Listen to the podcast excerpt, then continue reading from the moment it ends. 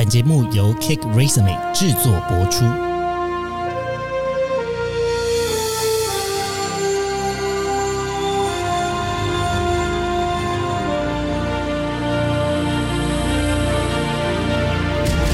欢迎来到职涯探险，我们将固定在每周分享职场与人生的真实现场，图鉴各种职场生活丛林中的经验故事。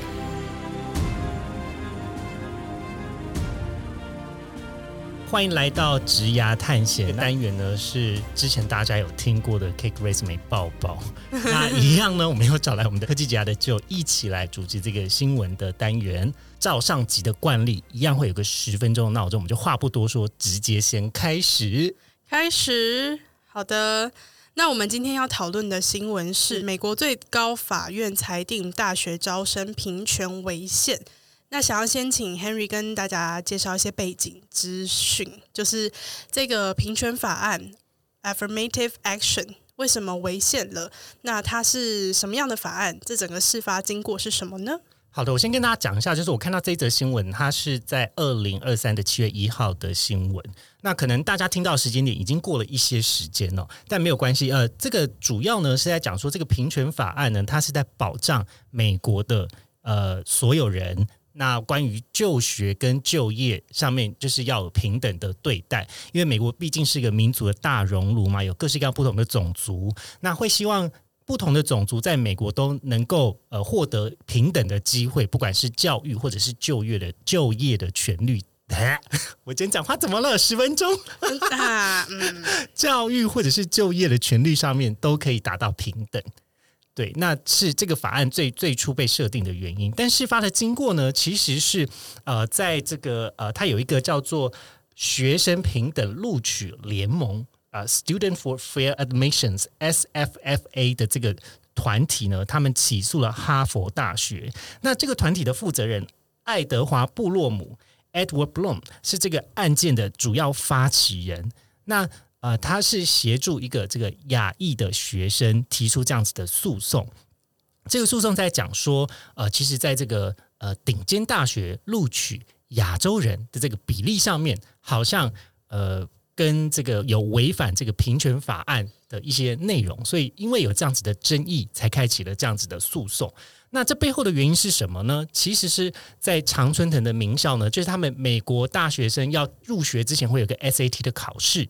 那通常要进去这个常春藤的名校的平均分数是一千四百四十分到一百一千五百七十分，他的满分是一千六百分。那这个学生呢，他其实考了接近一千六百分，就是一五九零的分数，但是却没有办法录取常春藤的名校。那这个王同学呢，就呃，因为这样子，那也透过这个团体来发起这样子的诉讼。那在这个招生之中，到底有没有歧视呢？其实我们可以根据这个《纽约时报》的报道，里面有讲到说，其实呃，在面试的过程中，有一项就是特别是在亚裔的美籍的申请者的这个项目中得到的分数是比较低的。那这个项目叫做什么？这个项目叫做积极人格。听起来就是非常的主观。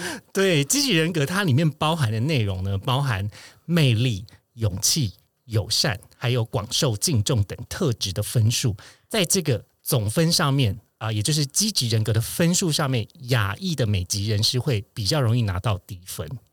那顺带呢，我也跟大家分享一下，就是那这些名校他们需要多少分数？呃，我这边有找了一些，就是美国的知名。大学，比如说像是 Brown、Columbia、Harvard、Yale，然后呃 Pennsylvania，然后等等等相关的大学，那里面的分数呢，是从一千四百分到一千五百七十分，也就是跟大家刚刚所分享的这些学校。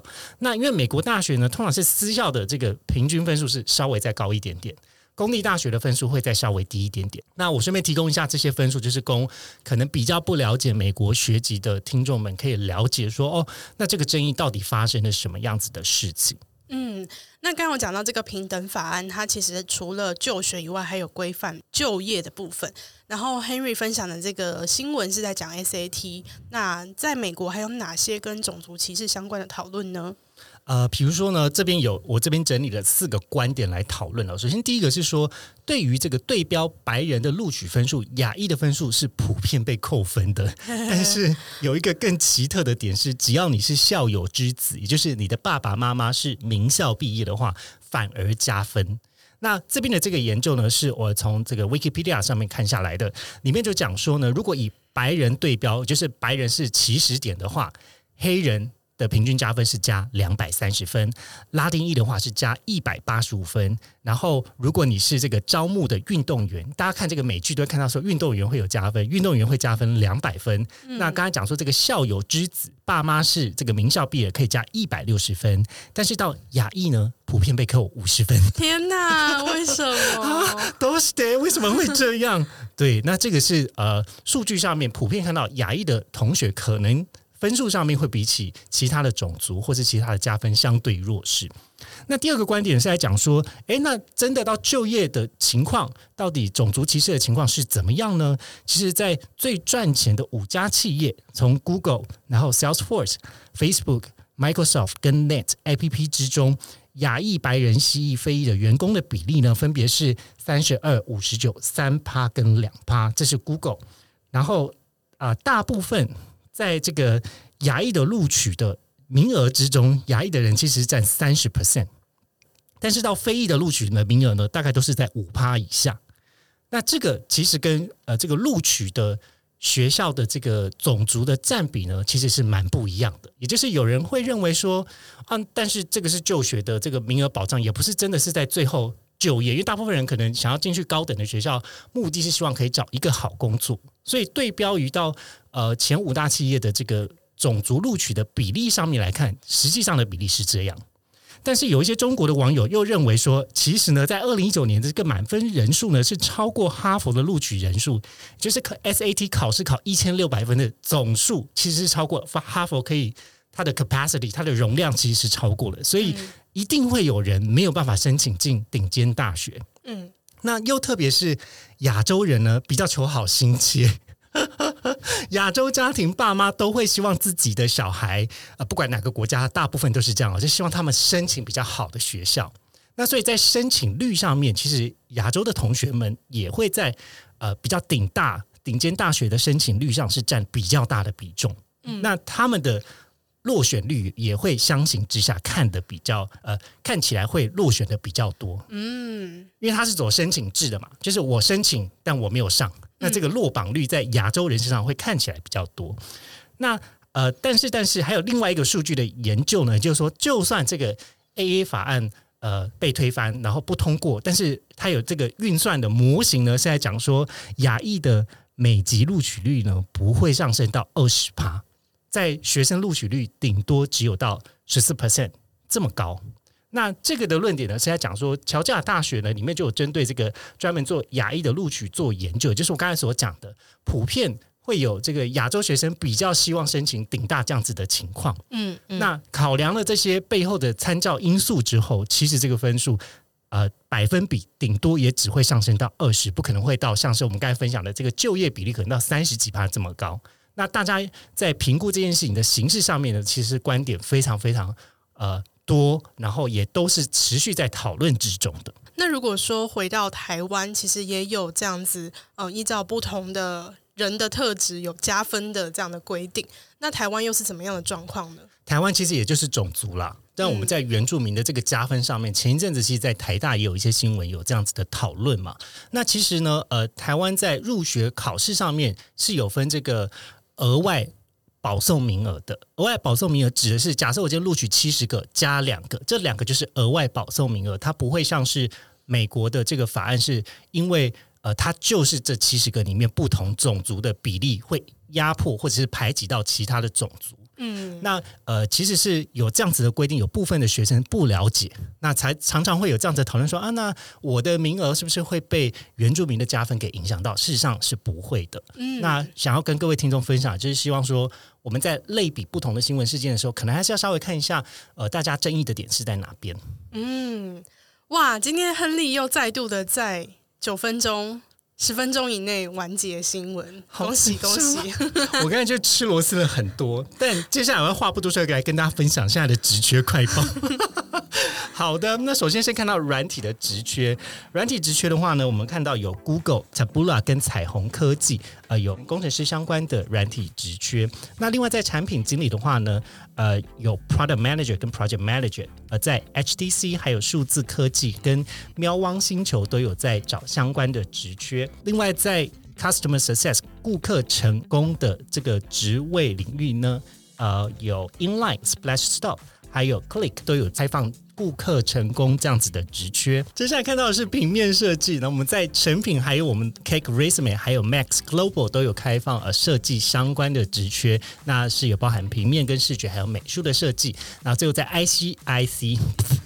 IC 设计的话，NVIDIA 还有力旺电子跟 Novatech 呃都有开放相关 IC 设计的职缺。那大家如果对于这个职缺有兴趣的话，欢迎点开节目的资讯栏位，可以直接打开 Cake Resume 做投递履历的动作哟。大家快来应征我们的设计师。真的，我们希望你来加入当我们的好朋友哦。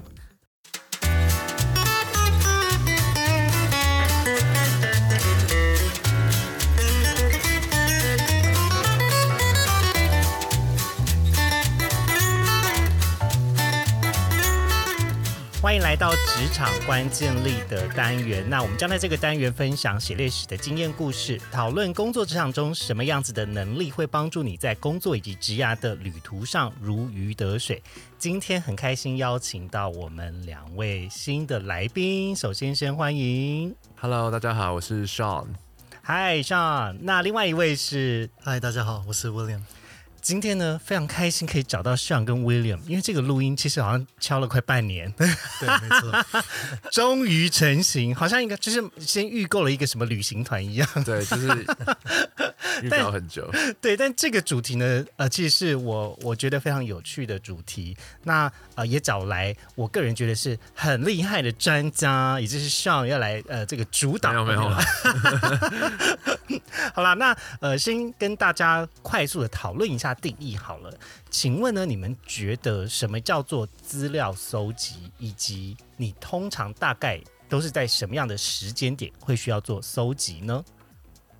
好，那我觉得就是资料搜集其实很简单，就是嗯，想要去理解，或是说去得到一些可能你原本没有的。呃，不论是知识或是资讯等等的不同的内容，然后就是可能不论是在呃工作上啊，或者在职涯发展，或者在任何就是你可能呃在业内业外可能会需要用到的时候，都都就是蛮常会使使呃使用到的。那比如说像是可能在职场上，像我工作的角色是 BD，那可能就会需要去了解一些呃可能想要开发的客户的状况啊，或者说维系 account 的时候他们的一些。嗯，营运的表现等等的。那在求职的过程当中，也会需要去了解那家企业它的发展状况，以及他们比较看重的一些人才的价值等等的。所以，其实不论是在就是工作的时候，或者在自己的生活、职业发展上，都还都会需要使用到。简单来说，就是在有你不知道或是你需要熟悉的状态的时候，就需要动用到这个资料搜集的能力。嗯，没错，没错。嘿，那以 BD 来说，你自己觉得它占你的工作的比重高吗？嗯，可能在时间就是总使用到的时间上不会很高，但是还是因为你太有效率，所以就也不是也不是，所以做搜集这一块，就是因为你太擅长，所以你不需要花太多时间。嗯。我觉得这还蛮看人的，就是可能大家的习惯也不太一样，就是有的有的可能 B D 的角色他比较会吃重的是可能跟人的互动，或者说就是呃维系关系这样子。那有的可能人可能他比较擅长就是透过呃了解对方的需求的这个方式，然后来做就是商务的开发。哦，那 William 你觉得呢？因为同样也都是身为 B D，你自己觉得在资料搜集在你工作中会占很多的时间，或是它的占比大概是多少？啊，我觉得像讲的蛮清楚的。那其实呃，如果是在工作上的话，确实会一直不停的去做收集资料的动作。那不管不管是想要把自己的服务做得更好，然后去参考其他人所做的一些经验，或者是我们现在要跟一些合作伙伴开启话题，我们都需要有一些些这类似这种利基点。那嗯。不过其实我自己觉得就是啊、像 Google Search 出来之后，就给我们一个很很方便，然后很快速的方式，可以站在巨人的肩膀上。这个是我觉得就是这个搜寻引擎，然后做资料，嗯，是科技给我们的生活带来很大的一个冲击，然后嗯让我们在短时间内就可以获得很多很多大量的资讯。了解。哎，那时间占比，你的工作中它大概占多少？好像很难直接量化，不过嗯，可以是说在做任何事情之前，都会大概有百分之十左右的精力是放在收集资料上面。嗯，那这其实跟我在录音的时候也蛮像的，因为有时候可能要访问的来宾的资讯，你需要先去做一些 background 的 research，你要先去了解一下他过去有上过哪些节目啊，或者是他曾经有写过文章啊，或是有拍过 YouTube 或上过电视等等相关的资料，也要先搜集一下，才有办法在写脚本的时候，呃。写出一些比较别出心裁，或者是真的可以帮助到你的内容呈现的一种切角出现。嗯，完全有感觉到你的用心。啊，哦，真的吗？谢谢。好的，那呃，我觉得回归到大家普遍的工作来说啦，你们觉得呢？比如说呢，我觉得做好功课有一个很重要的事情是，他必须要先把时间轴或者是一些呃这个背后互动的这个历史脉络先拉出来，你才会知道说，比如说第一次呃这个人出现的时候，他讲过什么样子的话，然后他的人生中发生什么样的事情。我以做节目来举例啦，那他可能呃需要有一个比较清晰的背景脉络，他的生活是什么样子的，他曾经经历过什么样子的故事，可以快速的知道这个人他大概有哪一些话题可以被讨论。就是有一个比较清晰的时间轴的整理，这是我觉得做好功课一个蛮重要的事情。嗯那我觉得就是在可能嗯、在商务的角色上面，就是做功课其实蛮大一个部分是会需要去建立你对一个呃领域，不论它可能是一个产业啊，或者说一家企业，那这个领域你对它的一个知识架构，就是等于是有点像是在你自己的呃脑中去建构一个完整的体系，然后才能有。帮助自己比较好，在接下来就是找资料的过程当中，能够比较呃，能够不会只见树，而且可以见林的方式去了解。那比如说，假设呃我们在就是商务开发的时候，需要去了解一个新的产业的时候，我可能就不会只研究单一家企业，可能会了解说整个产业他们的商业模式是怎么样，那他们的就是营业的盈利的方式啊，那他们关键的资源是什么？哦那像对对对，所以说，就是横向的对比跟比较也是蛮重要的。嗯，没错没错，就是先建立一个比较好的架构之后，接下来再去做呃查找资料或是个别的一些资讯的时候，才会比较有效率，而不会说只是东看一个西看一个这样子。嗯，了解。呃，所以刚刚我第一个讲的比较像是这个人或是这个事件这家公司的个体的这个轴线，但像刚才讲的比较是除此之外，还有一个类比其他公司或是类比其他对手，呃，比较是比较性质的呈现。，对整体的一个架构这样。了解。其实我觉得做功课的目的啊、就有点像是把自己引进一个门的感觉，就是你今天要进到这个房间，跟其他人讨论一件啊、你们彼此有些话题的一些事情，那你要把自己领进这个门，然后就是很快速的去啊、从线上的方式去搜索一些公开资料，然后让自己有一些基础的概念。进去之后，就更好的跟别人开启话题。哦，所以 William 讲的比较像是要有一个清晰的架构的概念，对，然后让对方也能够，就是我们的沟通可以在同样一个架构底下，可以节省沟通的时间。如果你你做好一个好的功课的话，会加速后面的沟通的进行。对，没错。了解，好，那可是，在找资料的过程中呢，其实大家多少都会遇到，因为现在其实有很多，就是包含新闻也都有很多假新闻。那资料，呃，就是刚刚威廉我们讲，就 Google 的功能实在太强大，强大到很多好的、坏的，或是真的假的资讯，其实都很难判断。不晓得两位在呃你们搜集资料的过程中，你们是如何去区辨这个资料有用没有用，或是它的真伪呢？有没有什么小诀窍可以跟大家分享？嗯，那我觉得这一点其实跟呃我们在学习或在做媒体试读是一样的概念，就是你要先了解那个它的资料、它的来源的权威度以及可信度大概是怎么样。对，那我自己在查找资料的时候，我觉得可以大概分成几种。第一种的话，就是它原始的资料来源。那比如说我今天要了解一家企业，如果在企业的官网上面。我们得到的资讯就一定是最正确、最真实的，不论是他的可能财报啊，或是他们要找的呃人才的类型等等。如果今天是可以从这个企业的呃官方网站去了解的话，它就会是最全面、最完整的。那第二种类型的话，可能就会是比较受信任的一些资料来源。那举例来说，可能是一些呃比较有权威的媒体，不论是呃报纸啊，或是网络的新闻。那又或或者是一些可能一呃研究的资料，比如说像是呃可能产业的调查分析等等的这些数据就会是比较是呃二手的，或者说它是经过别人整理过的。但是如果在呃我们相信它的呃权威性的情况下，那都还是会有一定的参考价值。那最后一种就是第三种的话，就会是比较是可能呃论坛或者说一些社群媒体上面的资料，比如说像在可能 P P T T 啊 D c a r 上面，可能会有人分享一些，就是在可能嗯，比如像我们工作上的一些资讯，可能会想了解一些企业或者产业，那又或者或者是说嗯。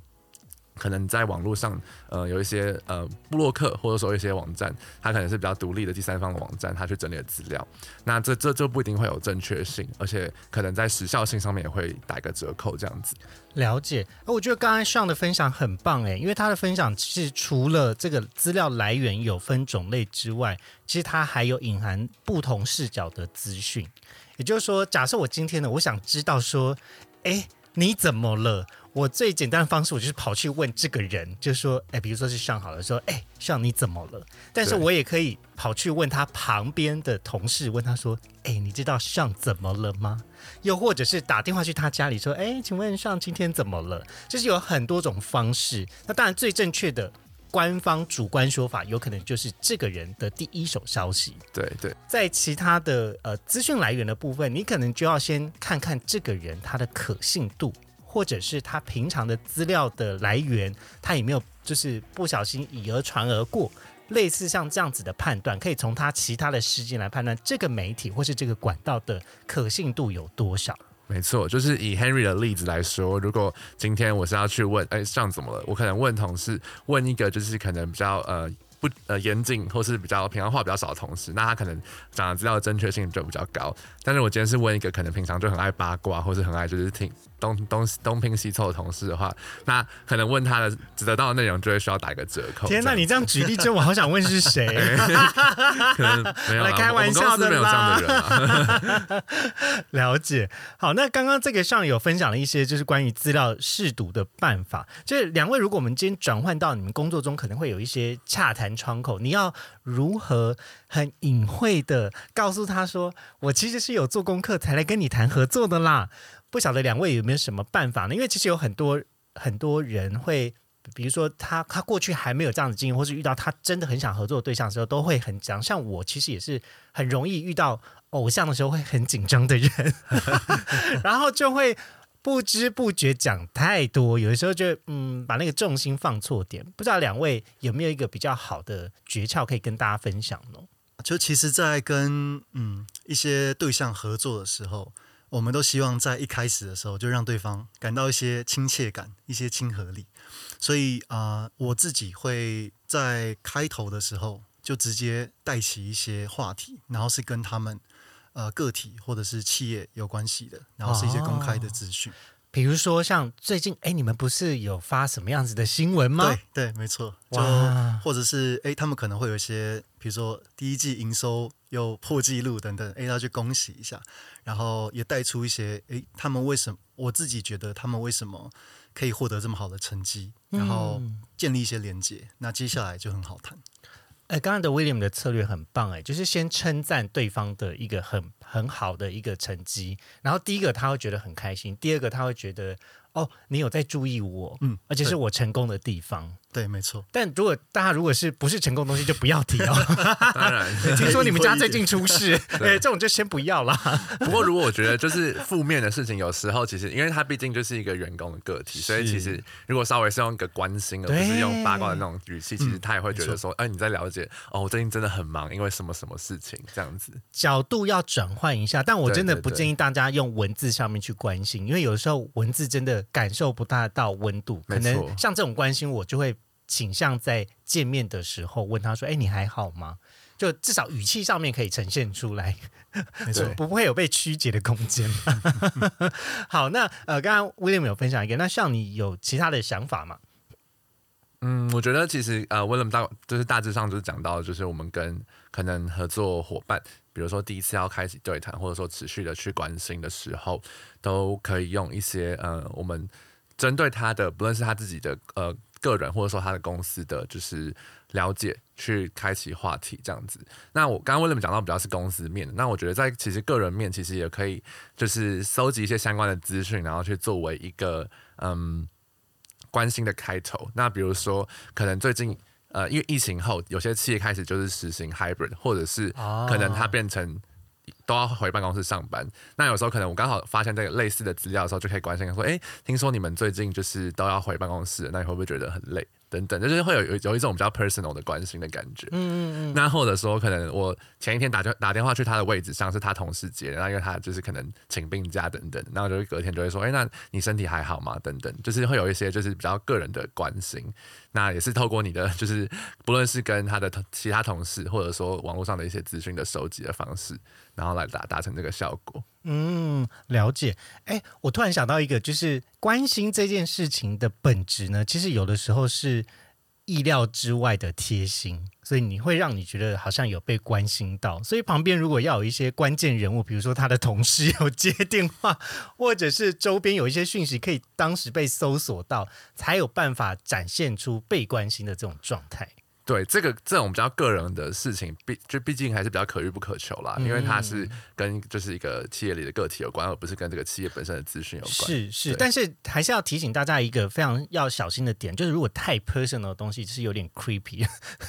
对，就是比如说你去爬过他的 IG，就 我要 这在还没有正式见面以前，你先看过别人的社群，这种东西可能就不是很方便。对，如果是在公务上的合作就不太千万不。要，千万不要。对，但是如果是可能你今天是个人的交友等等，那你今天有一个嗯就是暧昧对象，然后你想要去了解一下他的背景，可能就是 就可以试用这个招数。先看他的现实动态，最近去，哪边什么看他的兴趣啊，就是看什么。电影啊，看什么展啊，又在哪边打卡啊，可以、可以偶尔偶尔的表现出来。我之前也有去过那里，对，这也是一种就是做 做功课、资料搜集的技巧。这个转换到社交面，突然间精神就来了。Harry 整个是脸上有光。没有吧？就是后面这个红光吗。好啦，那呃，回到这个工作之中，呃，不晓得，因为接下来要来问我们的这个每次这个单集里面的快问快答题目喽。那如果说呢，我们的听众想要加入我们的快问快答，你今天是使用 Spotify 收听的话，你同时可以往下滑动参与今天的这个快问快答。那今天的快问快答的题目呢，就是。请问你会在意参加开会会议的成员有没有做好功课吗？三、二、一，会会，两个人都会。好的，那我先请 William 回答一下，为什么会呢？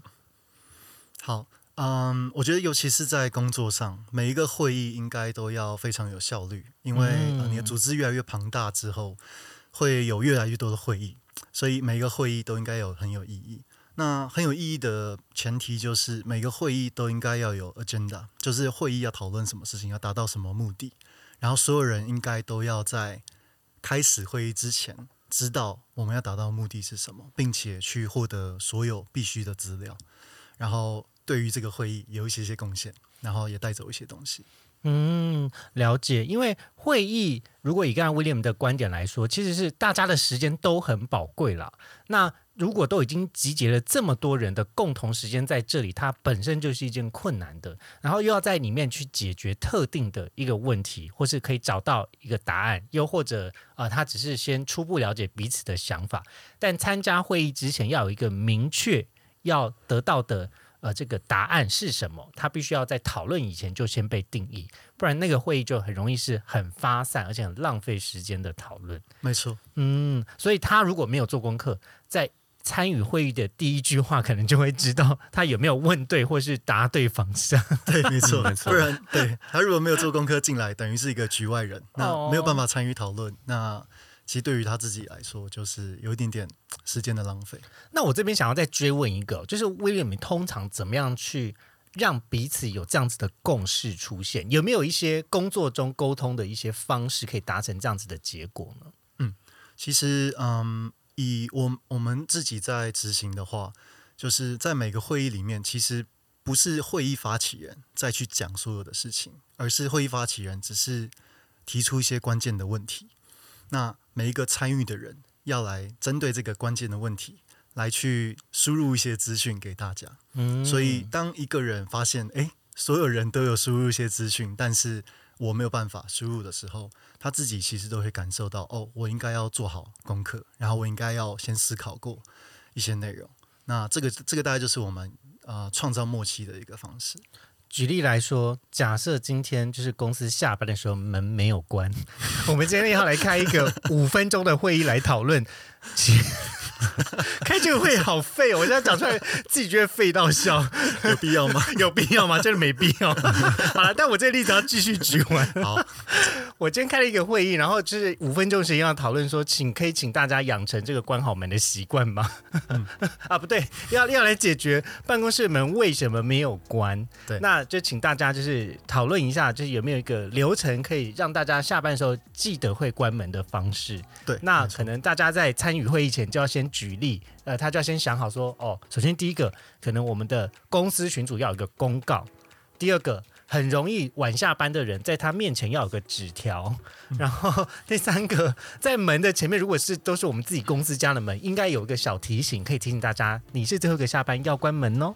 就准备各种不同的方式，然后在那个五分钟的会议，赶快快速的提出来，然后得到结论，这样才有办法解决下班门没有关的这个问题。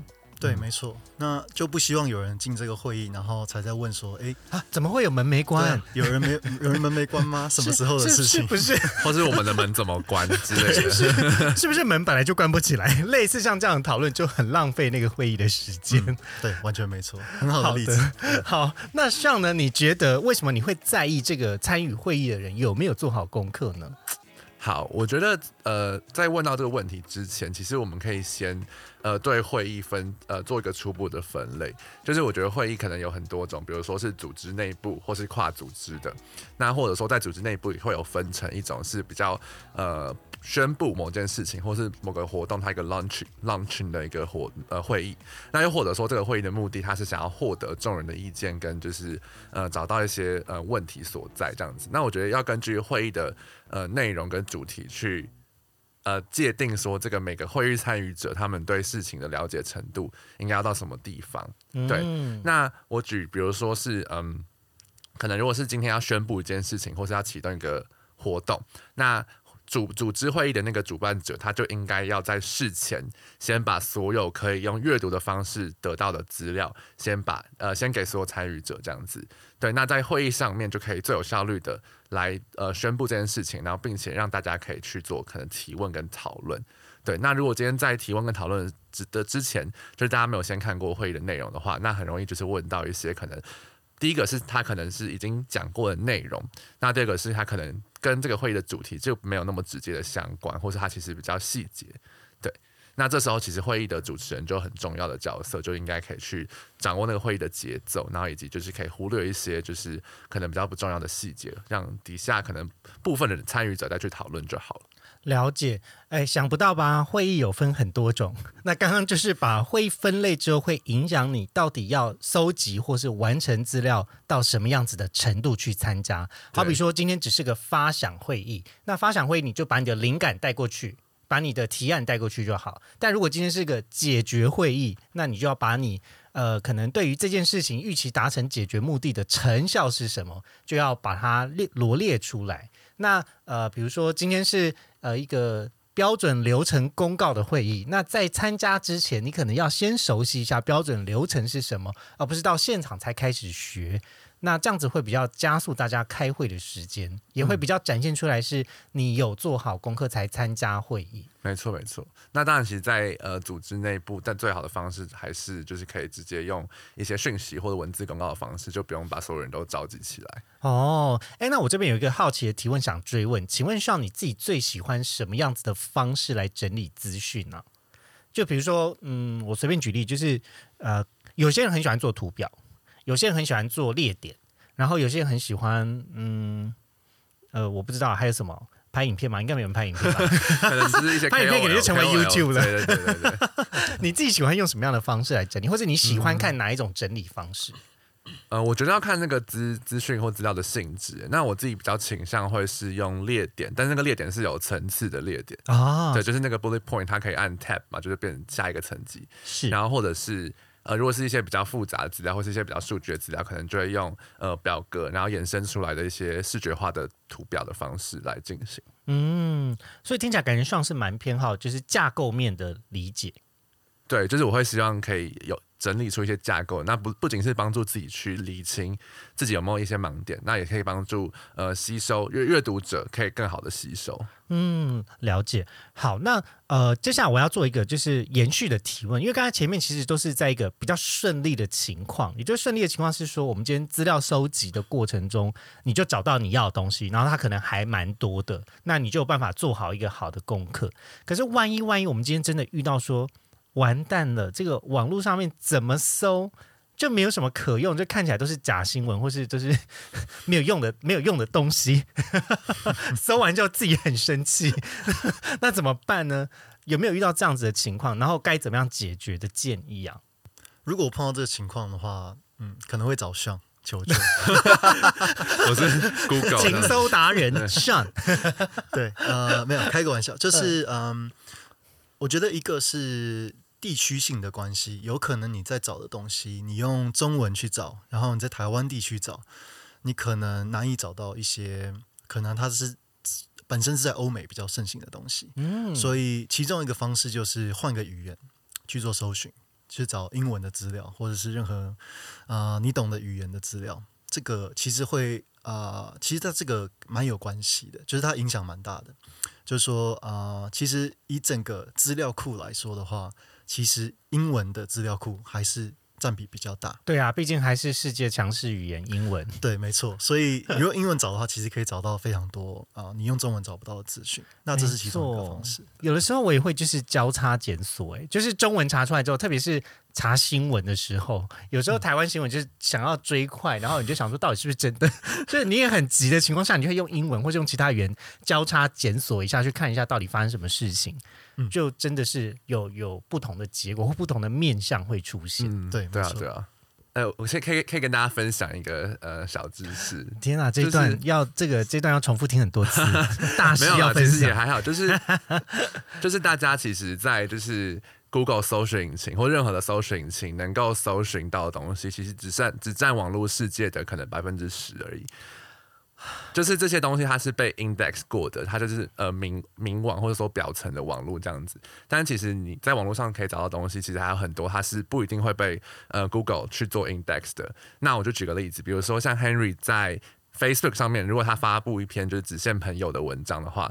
那那篇文章它就会是在 Google 搜索引擎搜寻不到的内容。嗯，对，所以你要用 Python 来找我吗？啊，不是，不是，我想表达的是，我想表达的是说，就是如果呃你在 Google 上面就是不一定找得到的资讯，其实也许你在其他的社群平台上面，其实可以找到一些相关的资料。当然不一定会直接有用，但是可以有时候会有一些意想不到的发现。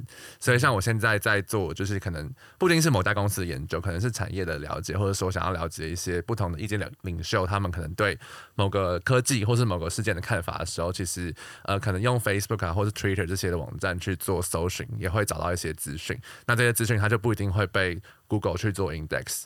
对，了解。刚才上讲的办法呢，其实是转换一个平台。我们刚才第一个办法是换一种语言找找看，第二种方法是换一个平台找找看，因为不见得所有的东西都会在。呃，Google 上面可以第一个被呈现。我们我们先不要讲，就找不找到。有时候第一个呈现这件事情也是非常吊诡。大家回想一下，你自己在生活中你在找餐厅的时候，是不是每次打美食，那个美食都没有很美食？可能都是已经做过 SEO 优化的。很生气耶！我每次我每一次只要搜寻排行榜第一名，我觉得我都觉得我踩雷。就屡试不爽哎，所以后来就有点生气。我后来就改试其他的，比如说真的是美食 A P P 来找，或者是在 I G 上面找。那哎，发现有一些不同。然后前一阵子向你分享一个我觉得蛮好的功能，就是在评论，它也可以搜寻评论，它不见得要搜集餐厅的方式，对，也可以找到这个餐厅好不好吃。哦，是 Google 评论吗？对你直接打好吃或推荐，就在 Google Map 里面去搜寻的时候，哦，它就会跑出好吃的餐厅或是好吃的评论。是不是很有趣？蛮有趣。然后再用英文再搜一次。对 对，然后所以其实这个如何使用一个好的搜寻媒介，然后跟使用正确的关键字找到答案，其实会影响到你搜集的资料好不好。那呃，我我举一个就是学生最常会烦恼的东西，你知道，其实学生很常上网找东西，可是很少花时间在筛选自己的资料是不是自己需要的。嗯。以前我相信这些听众应该不会是这样子做的人啊，应该是你身旁的人这么做。就是以前呢，一定有一些功课，大家都上网找灵感。好，那有一些人灵感呢，这个它本身就不是一个很好的灵感，然后你又借用它百分之八十的灵感，那你的成绩可能就会很糟糕。但是如果你今天在资料搜集有一个很明确的概念跟想法，你就有办法把这么多资料去无存清跟。跟刚刚我们讲得到的这些办法，把它整理成一个很好被阅读跟吸收的资讯。那同样的，你就可以在你的报告上面，或是你的呈现上面，有一个很好的呃领先的开始。嗯，没错。那我这边再再补充，就是刚刚我跟威廉分享到的方法，其实都还是在做就是网络的搜寻，就是我可能搜寻一些资料。它或知知识，它是已经被写下来，然后有人把它放在网网络上面了。但有些知知识啊，或有些资讯，它其实都还是呃存在大家的呃脑袋里面。那那这时候的话，我们可能就需要透过人脉，或者说透过就是勇敢去发问的方式，然后来找到解答。那比如说像可能你可以寻找，嗯，在呃假设我在今天想要了解一个产业的知识，那我可以去寻找我我的人脉圈里面有没有一些相关的呃有经历的人。那或者说可能透过朋友的朋友啊这种方式，那又或者说可以像比如说 Cake Resume 或者像 LinkedIn 这类的网站去找到一些有相关经验的人才，然后其实有时候你直接去私讯他们都呃蛮有机会获得回复，或者他可以推荐你一些相关的资源。那这些知识资讯就是在可能搜索引擎找不到的。对，因为其实找人有的时候是解决问题最快的办法，但它是会消耗你的这个交情值的。哦。对，你的功德值会下降。平常可能要先做，先积一些阴德。你如果你跟这个人平常的关系没有到非常好的话，没有很长互动的话，还是要有礼貌一点，或是问完问题之后记得给他一些就是。不管是文字上面的感谢啊，或者是偶尔请他吃个饭啊，我觉得这是一种呃，这个出社会以后需要去维系的，因为毕竟你有求于别人嘛。那呃，偶尔的适时的给予回馈，我觉得这一件事情也是比较之后会建立好比较好关系的一个小小动作啦，小贴心的行动这样子。嗯，没错。那或者说，我觉得在问别人的时候，最重要一件事情就是你自己要先做好你这边的功课。对。就是被问的人最最害怕的事情，就是你根本都还不了解，然后就来问一些 你不要问我一个很大的问题，对，很大的问题真的好难解决。就问说，你可以先问 Google，对，对，不要当伸手牌，对了，不要当伸手牌，这件事情很重要。当你网络的资料真的都找不到，或是你你带着你的疑惑，你要把网络资料你看不懂的地方带着疑惑去问人，我觉得这这是一个比较相对礼貌的询问方式了。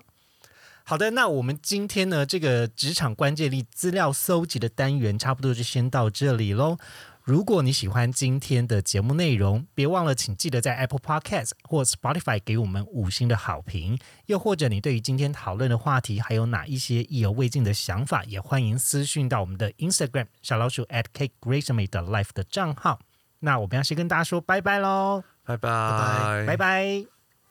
今天的职涯探险就先到这喽，希望你喜欢本集的节目内容。别忘了，请记得在 Apple Podcast、Spotify 给予我们五星的好评，并追踪我们的 Instagram 小老鼠 at cake resume dot life，C A K E R E S U M E 点 L I F E，分享给你周遭的好朋友。我们下次见喽！